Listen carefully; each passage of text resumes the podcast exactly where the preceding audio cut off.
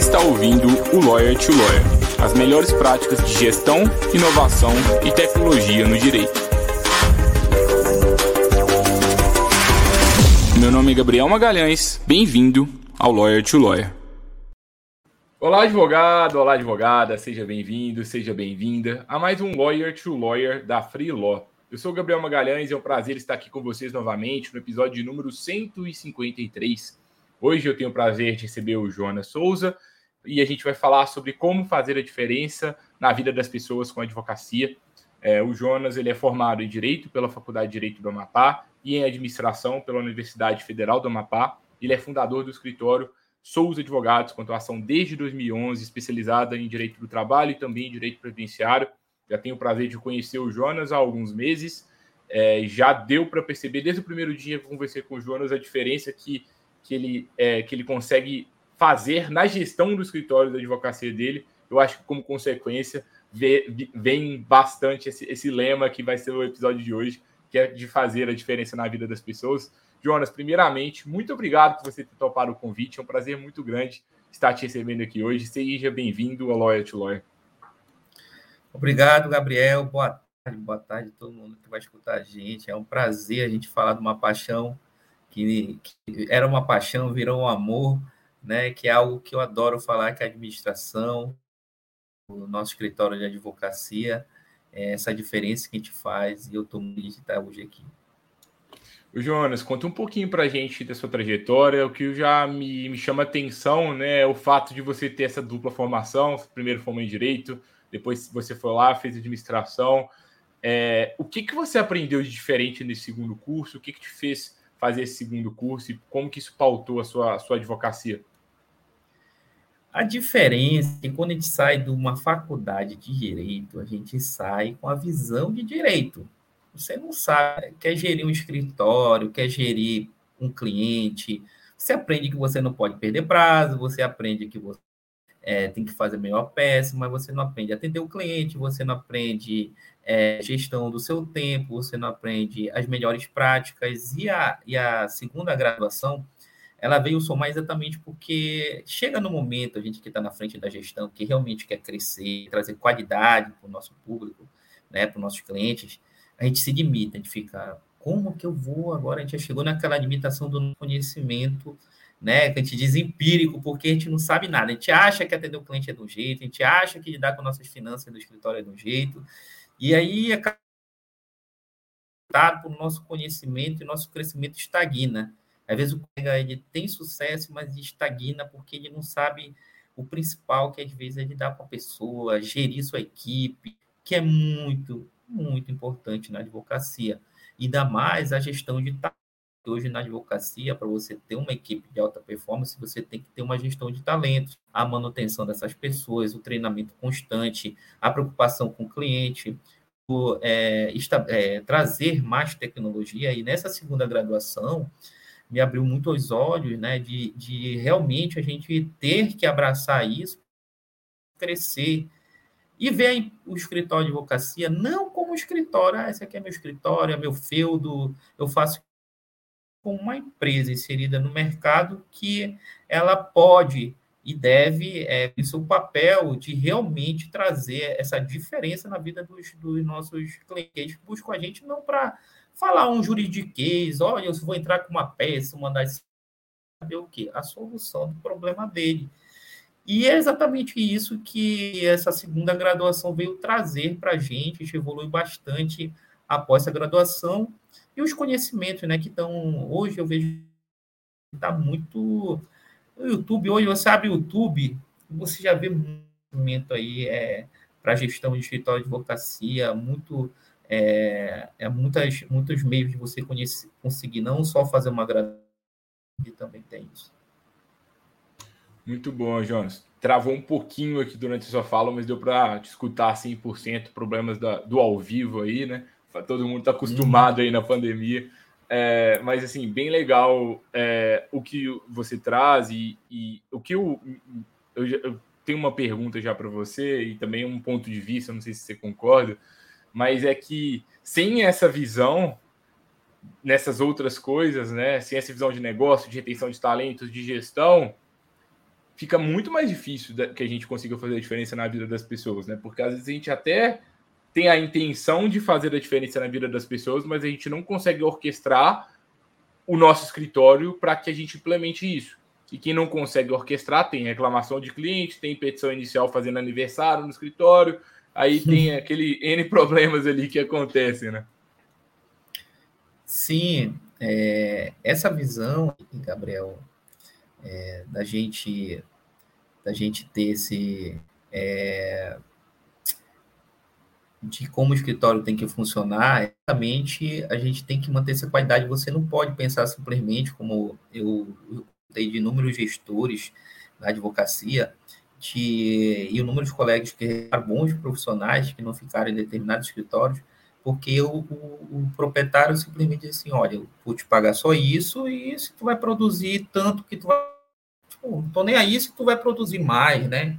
Então, é aquele valor mínimo, então eu acabava não retendo. E aí, essa, essa troca de, de funcionários, além de ser caro, ela também gera, gera essa, essa, como posso dizer, essa falta de qualidade né, no atendimento, essa, essa cara né, do escritório, porque a pessoa chega lá, tá um jeito, depois chega lá é outro, é atendido de um jeito, atendido do outro, não, se, não avança. E o principal, como a gente lida com vidas humanas, né? Que a gente não é médico, mas a gente lida com patrimônio, lida com. E a gente também tem que se preocupar em todos esses pontos, nessa qualidade para chegar nesse objetivo. E não simplesmente a gente não ter essa retenção, nessa preocupação com as pessoas, inclusive com a nossa equipe. Né? Que a gente diz que lá no escritório a gente não fala só em transformar a vida do nosso, do nosso cliente é transformar também a vida do nosso colaborador. A gente também está empenhada nisso e cada vez mais nossos colaboradores evoluírem mais no conhecimento, mais como pessoa, que eu tenho uma visão muito pessoal no sentido que não adianta você, você não consegue ser um bom profissional se você não uma boa pessoa, né? Eu uso outras palavras, mas aqui eu, eu vou, não vou falar. Eu não consigo transformar uma, uma má pessoa em profissional. Legal, Jonas. É, assim, é uma coisa que eu percebo cada vez mais aqui, é, especialmente sobre retenção de talentos, é a questão que a gente tem que criar sistemas de, de recompensa claros para que a pessoa performe mais ou menos. É, o que a gente criou aqui dentro do nosso modelo da Freeló foi estimular uma remuneração variável né, para as pessoas que trabalham por meio da nossa plataforma, que é a pessoa ganha mais se ela produz mais peças e ganha menos se ela produz menos peças. E além disso, estimular uma métrica de qualidade, que é no final de cada peça feita, a pessoa recebe uma nota. E aí, se a nota for ruim, ela vai parar de receber oportunidade. Se a nota for boa, ela vai receber mais oportunidade. Se ela atrasa no serviço, se ela tem muitos eventos de atraso ou de problemas, ela também começa a perder ranking. Se ela não atrasa e ela é pontual, ela sobe no ranking. Eu acho que, para mim, retenção de, de, talentos, ela passa muito por, por a gente tentar criar um sistema muito bacana de feedback rápido com, com quem estiver trabalhando com a gente e um sistema de recompensa, claro que a longo prazo, mas também recompensa muito a curto prazo, recompensa imediata, porque isso faz com que as pessoas estejam engajadas. E, além disso, acho que vai muito por uma gestão é, mais, cada vez mais baseada em tarefas e menos em horas cumpridas. Pô, se a pessoa trabalha mais horas, se a pessoa trabalha menos horas, tanto faz. Quais são as tarefas que você quer que ela faça? Faz muito mais sentido a gente, a gente fazer, cumprir toda a nossa gestão é, analisando as tarefas que os advogados que estão com a gente fazem, do que a gente ficar controlando exatamente a jornada de trabalho. E quanto mais a gente controla a pessoa nesse, nesse micro, assim, mais ela se sente incomodada, menos ela se sente livre e aí, como consequência, menos ideias ela, ela vai propor para ajudar o escritório a crescer, e aí acaba que ela vai, aos poucos, ele perdendo energia para fazer a mudança ali no negócio. Não sei o que, você pensa sobre isso. É, essa modificação é interessante que foi feita do escritório há algum tempo. É exatamente isso. Não adianta você colocar uma pessoa para estar naquela jornada de oito horas. Olha, você vai trabalhar, você vai sentar, você está lidando com o ser humano, né? com, com um animal, né? Então você tem que entender vai produzir tudo aquele momento e não adianta você colocar, eu vou de colocar e, e, e não fazer uma remuneração variável, porque eu acredito na remuneração variável, a gente faz também gestão por tarefa. No escritório, na verdade, é feito por gestão por tarefa.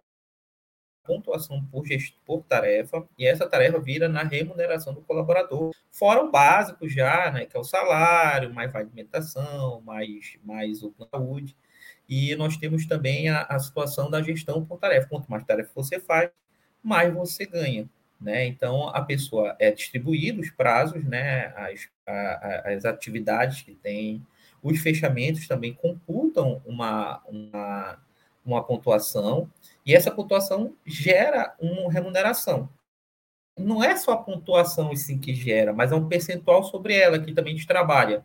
Se você atingir determinado, é, se você chegar em determinado ponto, imagina, você fechou 10, 10 clientes, você é, fez tal ação, você fez, a gente tem um programa também de saúde, né? Se você fez os exercícios semanais, se você estuda aquilo que a gente acha que seja salutar, assim, para o nosso colaborador, que seja, que tenha impacto direto na empresa, porque não adianta você, você vai montar, você tem que dizer, peraí, mas isso aqui vai estar linkado aos objetivos, às, às, às metas da empresa, atingi-las, né? Sim, então a gente coloca lá e aquilo, aquilo acaba assim, ao final, a pessoa pode, desse valor dessa, dessa, dessa tarefa, receber de 10% até 50% desses valores, né? Que a remuneração normalmente variável no escritório pode sair de 500 reais a 10 mil reais, depende da pessoa, das tarefas, a quantidade que ela consiga atingir ali naquela, naquela, naquele é, patamar que a gente colocou mínimo. E não adianta realmente você. Essa visão, eu digo, eu digo assim, é, é, Gabriel, acho que é uma visão muito arcaica de horário, sabe? Essa questão de da pessoa é, simplesmente trabalhar por horário, olha, final do mês tu vai ganhar, e a pessoa não vê crescer, aí às vezes o, o gestor está na frente, isso é. Acho que isso é tão básico hoje, né? Que você não tem como você mais é, é forma, ainda mais nesse meio que a gente vive hoje, dependendo da geração tá? Né? Hoje nós fomos, tá, falamos até de gamificação, a gente tem uma gamificação no escritório que trabalha, né, com uma, que dependendo da geração que você trabalha, a gamificação também é muito interessante, né, principalmente essa geração mais que ele gosta de competir entre eles, quem mais fechou, né, quem é que vai, quem está com a maior pontuação, quem vai ser o a pontuação fechou. Então, essa questão da gestão por tarefas, hoje, eu digo que seja o básico, o mínimo que você tem que ter dentro do seu escritório. Né? E iniciar isso. Ah, Gabriel, como é que eu inicio uma gestão de tarefa? As tarefas né, do seu escritório, nomeie todas elas, cria uma pontuação, que essa pontuação ela, ela baseia pela complexidade de tempo, né? E veja ali qual é aquele retorno que você vai ter dessa tarefa, né? Normalmente, aquela tarefa que menos retorno a gente tem imediato, como ligar, a gente coloca uns valores a menor, que são, não são tarefas imediatamente que a gente vai ter um retorno financeiro. Né? Então, também a advocacia ela não é, uma, não é algo que ah, hoje eu faço, amanhã eu recebo, né? Assim, às vezes demora meses, então a gente tem que saber que a gente vai ter esse custo durante esse período, né? É, assim, uma coisa que eu fiquei pensando quando você falava foi que às vezes a gente não é claro o suficiente com as pessoas, a gente acha que está sendo claro, mas a gente não é claro o suficiente para mostrar para a pessoa, para as pessoas que estão com a gente no escritório, de forma muito clara do que, que a gente espera delas e qual é o potencial de retorno que ela pode ter se ela entregar dentro do esperado, o que significa dentro do esperado, o que significa abaixo do esperado e o que significa acima do esperado. E se a gente começa a criar mecanismos para que cada vez mais a gente privilegie as pessoas que entregam acima do esperado, a gente tem resultados cada vez maiores. E sei lá, eu estava recebendo uma, uma mentoria essa semana de um amigo, que ele até já participou aqui do podcast anteriormente, que é o Breno, que é do, do, do Rhodes. É, e o Breno, ele chegou e falou comigo assim, cara, já teve uma vez que algumas pessoas da minha empresa ficaram com ciúmes que tinha um, uma pessoa aqui do, da minha empresa que estava ganhando muito dinheiro. Que ela estava ganhando muito, tipo assim. Mas por que, que ela estava ganhando muito? Porque ela estava, tipo assim, pegava a meta, amassava a meta. Tipo assim, nem que fazer 10, ela fazia 50. Sei lá, tava ganhando triplo do que todo mundo. Tipo assim, a remuneração variável tem que ter limite? Eu acho que não tem que ter limite. A pessoa que amassar a meta, ela tem que ganhar o dobro, o triplo, o quádruplo. Ah, se alguém tá achando ruim, vai lá e faz igual, vai lá e faz melhor. Porque essa pessoa, ela tá fazendo tão bem que ela tá sustentando o escritório e além de pagar o salário dela, o bônus dela, ela paga também o seu e o salário de todo mundo aqui junto, ela paga a estrutura inteira. Então, se a gente criar algum mecanismo para que as pessoas sintam isso, essa vontade e a recompensa ficar muito clara, acho que funciona cada vez mais, assim, para que a pessoa fique motivada, né? Acho que eu vejo que se a gente compara o mercado jurídico, por exemplo, com o mercado financeiro, tem alguns amigos que fizeram migração de carreira, saíram, eram advogados em grandes escritórios, saíram e hoje trabalham em bancos. E eles falam muito comigo que assim, é, o banco tem uma política muito mais clara de remuneração, tem uma política muito mais clara de bônus, e com isso eles acabam trabalhando mais e gerando mais resultado e, como consequentemente, ganhando mais financeiramente. Gabriel, tu já trabalhou para alguém antes de montar a tua empresa? Tu chegou a trabalhar numa empresa? Tu já chegou, tipo, como funcionário de alguém? Já, já. É, tu já chegou naquele lugar de você senta ali, que às vezes o gestor ele pensa que a pessoa sabe tudo, né? Tu sentou, às vezes tu, eu não sei o que eu faço, Olha, tu vai fazer isso aqui, tipo, te dá 10% da tua função fala, tu fica perdido, tu não sabe o que é, o que tu vai receber essa política clara, né? Às vezes fica na mão, depende. Eu tô falando de empresa ruim, né, né Gabriel? Não tô falando de empresa boa, de empresa ruim. Você não sabe que vai ser o seu, o seu, é, a sua remuneração.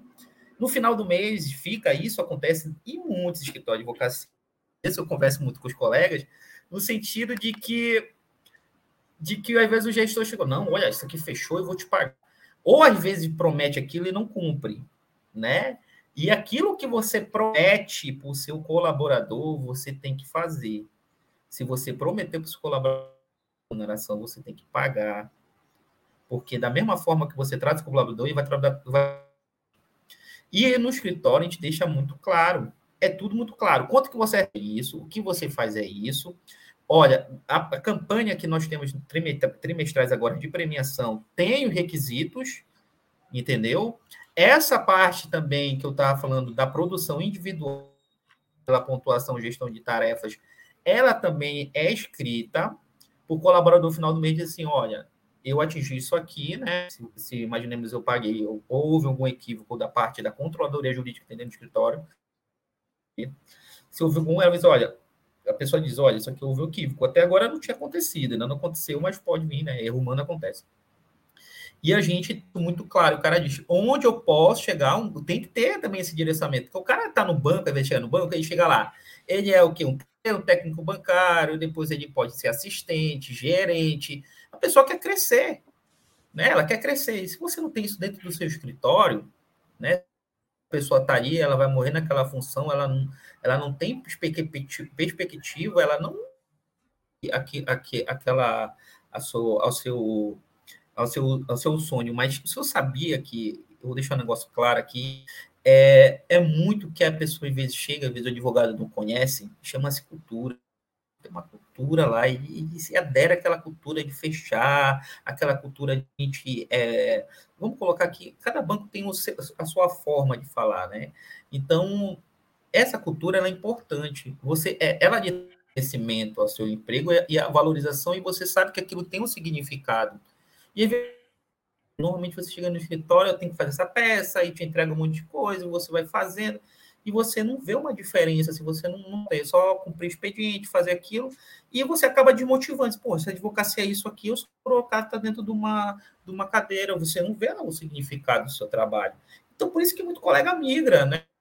Que migra é engraçado, quando a gente vai conversar com ele, não fala que são advogado, ele falou, tem OAB, né?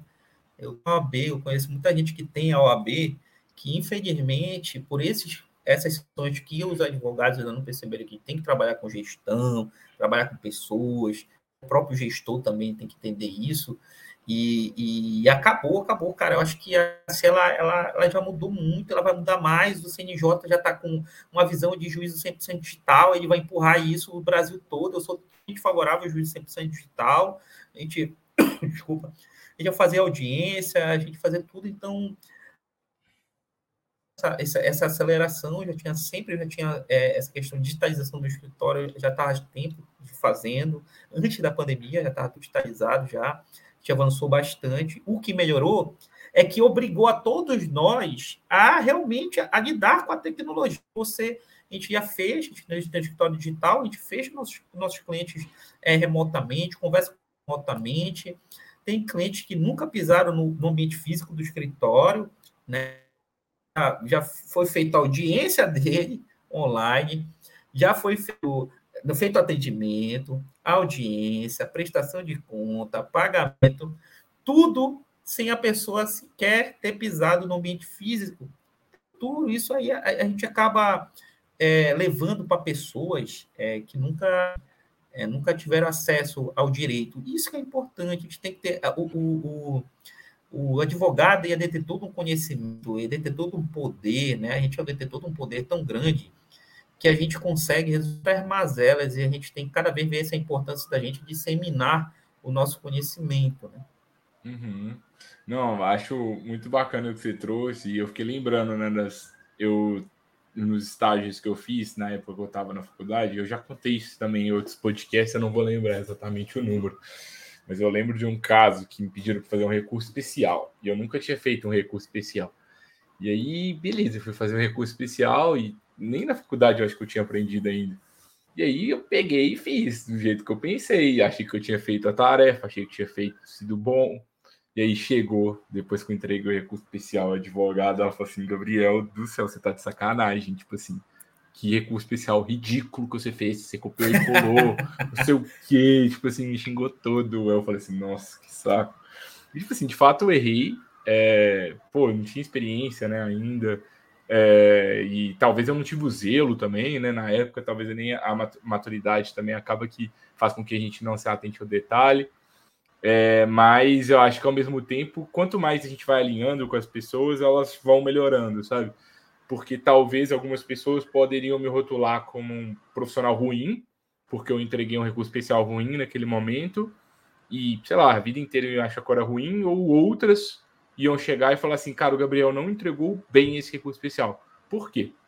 Ah, porque ele ainda não tem experiência. Então vamos dar um feedback para ele, vamos dar uma segunda chance ou sei lá, porque a forma que a gente encaminhou a tarefa para ele não foi legal, ou porque ele não recebeu um treinamento de como fazer isso.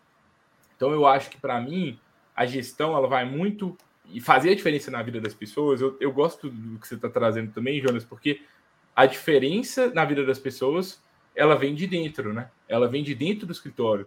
Primeira diferença que a gente tem que fazer é para as pessoas que trabalham com a gente. A gente tem que tornar todo mundo aqui uma pessoa melhor. Depois, é, como consequência, a gente vai fazer os nossos clientes melhores também. E para a gente fazer isso, a gente tem que. Eu presumo muito boa fé de todo mundo que trabalha comigo, sempre. E eu acredito que se a gente começar a presumir isso, que todo mundo está de boa fé, e se a pessoa não está fazendo, não é por mal, porque ela não, se ela não conseguiu, foi porque, tipo assim, ela não conseguiu mesmo.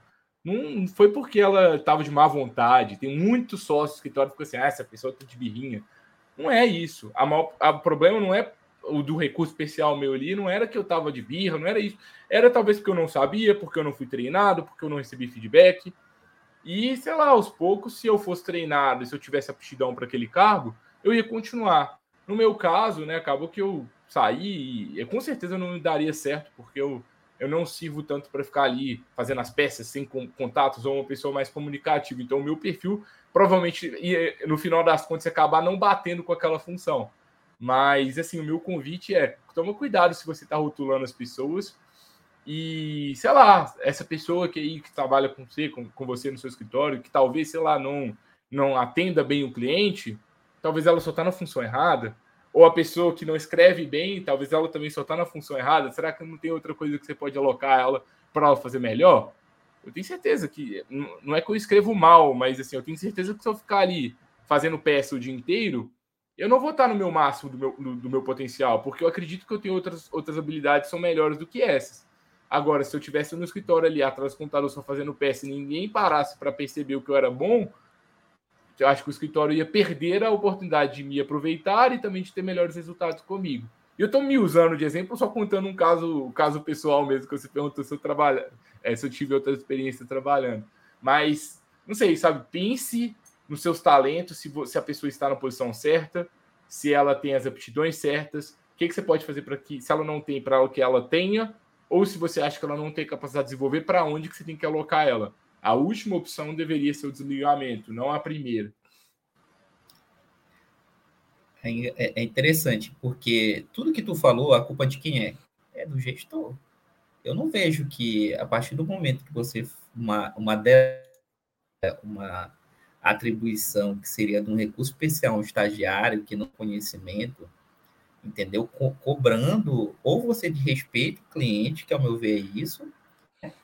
e de respeito também o colaborador, que ele, ele, ele, chega, ele, ele chega nessa conclusão que você teve às vezes gente chega na conclusão de incapacidade, mas não é porque ele seja incapaz, é porque ele não foi treinado. Quem não foi treinado, existe mais isso. Eu, eu não concordo com isso. Se houve um erro de algum colaborador por falta de treinamento, a responsabilidade é do gestor, não é do colaborador. Entendeu? Então, isso é, é muito claro. A gente tem uma, uma análise de qualidade no escritório e a gente faz algumas análises. Aí, houve algum equívoco ou não, a gente faz o levantamento do colaborador e analisa. Se foi um erro de treinamento, a gente já coloca na nossa matriz de treinamento aquele, aquele, aquele problema recorrente. Porque uma coisa que é certa, que eu acho que trabalhar com problema, né? Que, tipo, ah, tem um problema, eu não eu não, não, saber, né? Então, acho que esse cara aqui não serve para isso. Não é bem isso, é você não está sabendo treinar, não está sabendo é, é, como, como é, melhor é, servir o colaborador para que ele atenda melhor. Porque imaginemos, se você ficar só toda hora, ah, você é ruim, e na, e na maioria das vezes não é verdade, aquilo, aquilo se aplica ao gestor. Ele que é ruim, ele que não sabe gerir, ele que não, é, é não sabe é, é, é, que a, que, a, equipe dele tenha uma evolução melhor. Então, isso é tudo culpa do gestor. Então, numa situação dessa aí, a culpa não era sua, a culpa era do gestor e outra da pessoa não ter ensinado. É, é muito assim no escritório. A gente, a gente vê, analisa, a gente senta, verifica o que está acontecendo, né? Vê as soluções viáveis, né? Estamos muito sobre soluções viáveis. E a gente procura muito, assim, soluções. Eu, eu passo, às vezes, dias aqui procurando soluções na internet. Porque não adianta, uma coisa que é certa também, Gabriel a maioria das pessoas, às vezes, querem é, é inventar, eu, eu aprendi isso na administração, que às vezes a gente quer, a gente quer inventar é, soluções mirabolantes. Todos os problemas que nós já passamos em empresa, a maioria das dores já foram já foram passados, já tem algum tipo de, de, de reflexão, de solução a isso, né? Então, acho que a gente tem que buscar e aplicar. E o problema é que, às vezes, eu conheço alguns gestores, algumas pessoas que eu venho conversar sobre gestão, e às vezes é, é o mais fácil. E às vezes a pessoa quer fazer algo muito mirabolante. Ai, por que tem que fazer? Então é uma coisa assim que, que, é, que é de se pensar que a maioria do tempo realmente é o gestor. E essa parte de saber onde a pessoa está, né, é, é, é algo muito certo. E eu estou também. E outra coisa, a pessoa está, Gabriel, aonde ela deve estar. Não era para estar ali, entendeu? Naquele momento, porque não era para estar mesmo, porque hoje era para estar onde tu está né? Eu, eu, sou muito assim, porque não era ali o caminho e você não, não sente assim, caramba, isso é para mim. É, e falando nisso, eu, eu, eu, gostei da honestidade, te dar um exemplo agora de uma estágio que nós tínhamos. Ela disse assim, quando ela pediu para sair, eu adoro escritório. Aí ela disse, odeio pessoas, eu odeio atender o público, eu odeio falar com gente.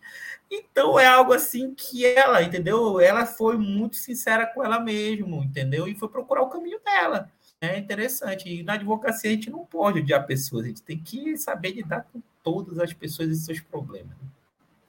Ô, Jonas, e assim, no meio de problema, no meio de gestão, no meio de caos, como que a gente se conecta com o propósito do escritório de fazer a diferença na vida das pessoas? O que, que você faz para que você se lembre disso e para que sua equipe se lembre disso é, no dia a dia, assim?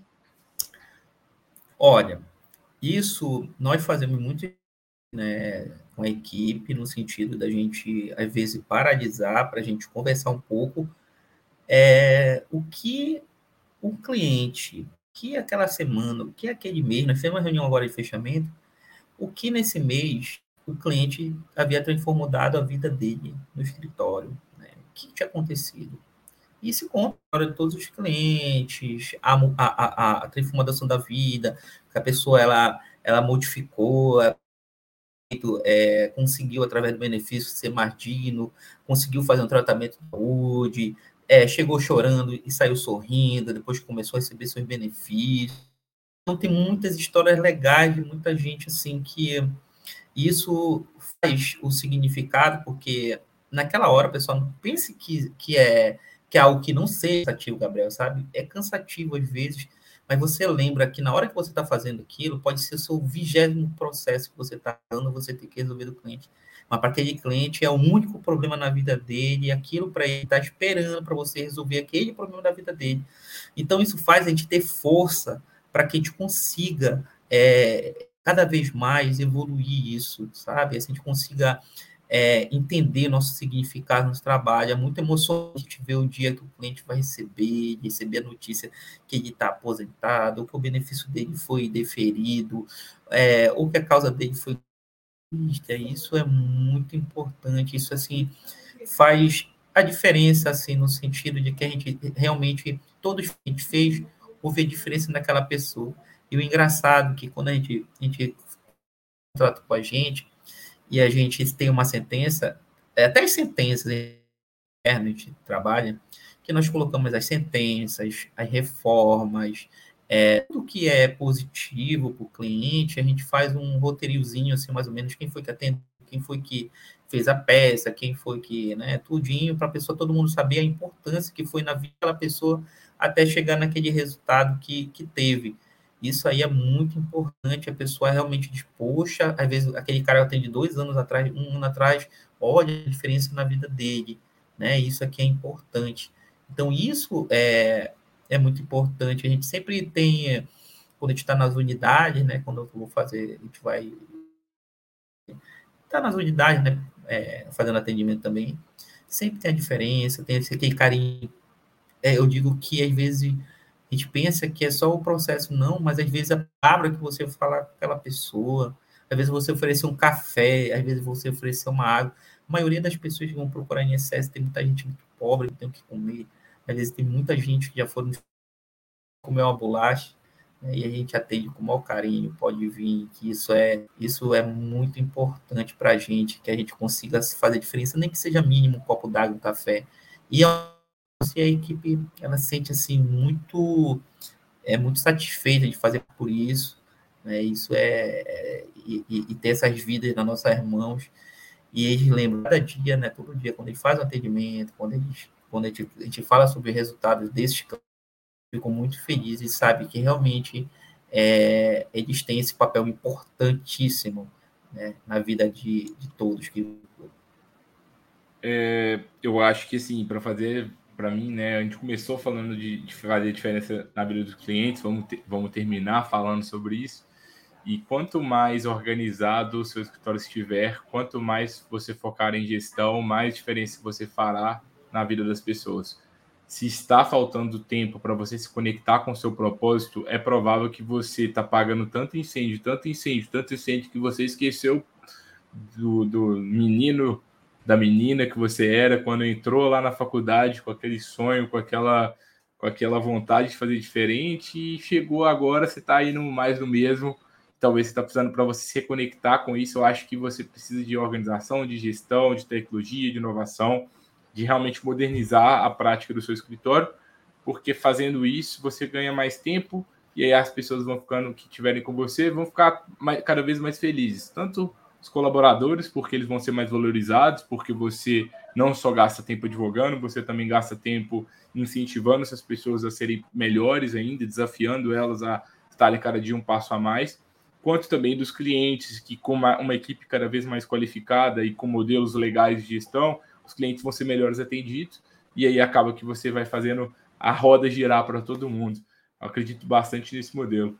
Jonas, queria te convidar a fazer, trazer suas considerações finais, recados finais, dicas aí que você quiser.